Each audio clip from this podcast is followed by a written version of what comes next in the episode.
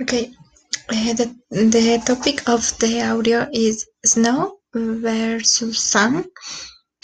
Okay, um, it's about Amy and Paul discuss the climates they could like to live in a discuss cold and mild weather.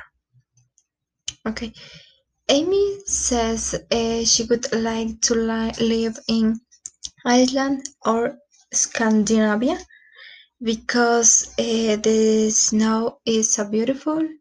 The snow is amazing. It come calms everything down.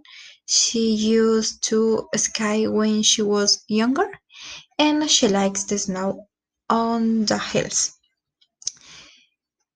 On the other hand, Paul says he prefers the climate of southern Italy, a climate not too hot by the sea. He says the heat of southern Italy is a red heat.